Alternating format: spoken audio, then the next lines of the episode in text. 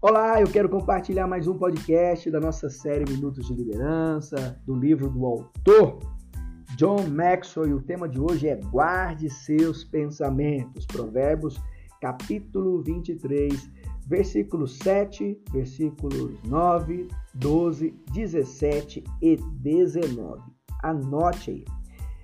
E lhes diz: Coma e beba, mas não fala com sinceridade não vale a pena conversar com o tolo, pois ele despreza a sabedoria do que, do que você fala.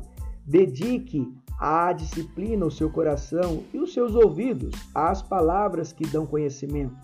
Não inveje os pecadores em seu coração. Melhor será que tema sempre o Senhor.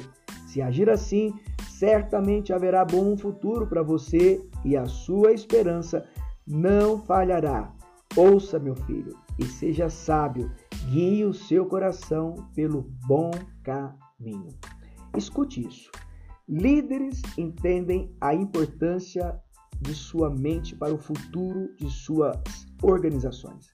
Considere aqui alguns desses princípios atemporais oferecidos em Provérbios 23 sobre a nossa mente e uma visão de Deus para o amanhã. Primeiro, seus pensamentos determinam seu caráter. 2. Não desperdice seus pensamentos com aqueles que não têm a sede de conhecê-los.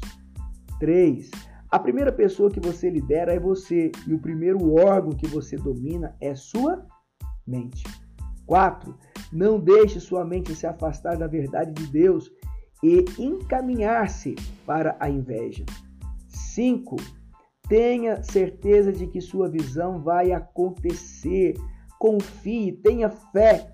E sexto, discipline seus pensamentos para permanecerem no que você acha que é certo. Agora, anote isso. Considere a evidência de seu caráter. Em que o seu caráter é forte? Em que o seu caráter é fraco? Observe como você responde em situações de revelação e construção de caráter. E faça isso esta semana para você analisar melhor sobre o que nós acabamos de abordar.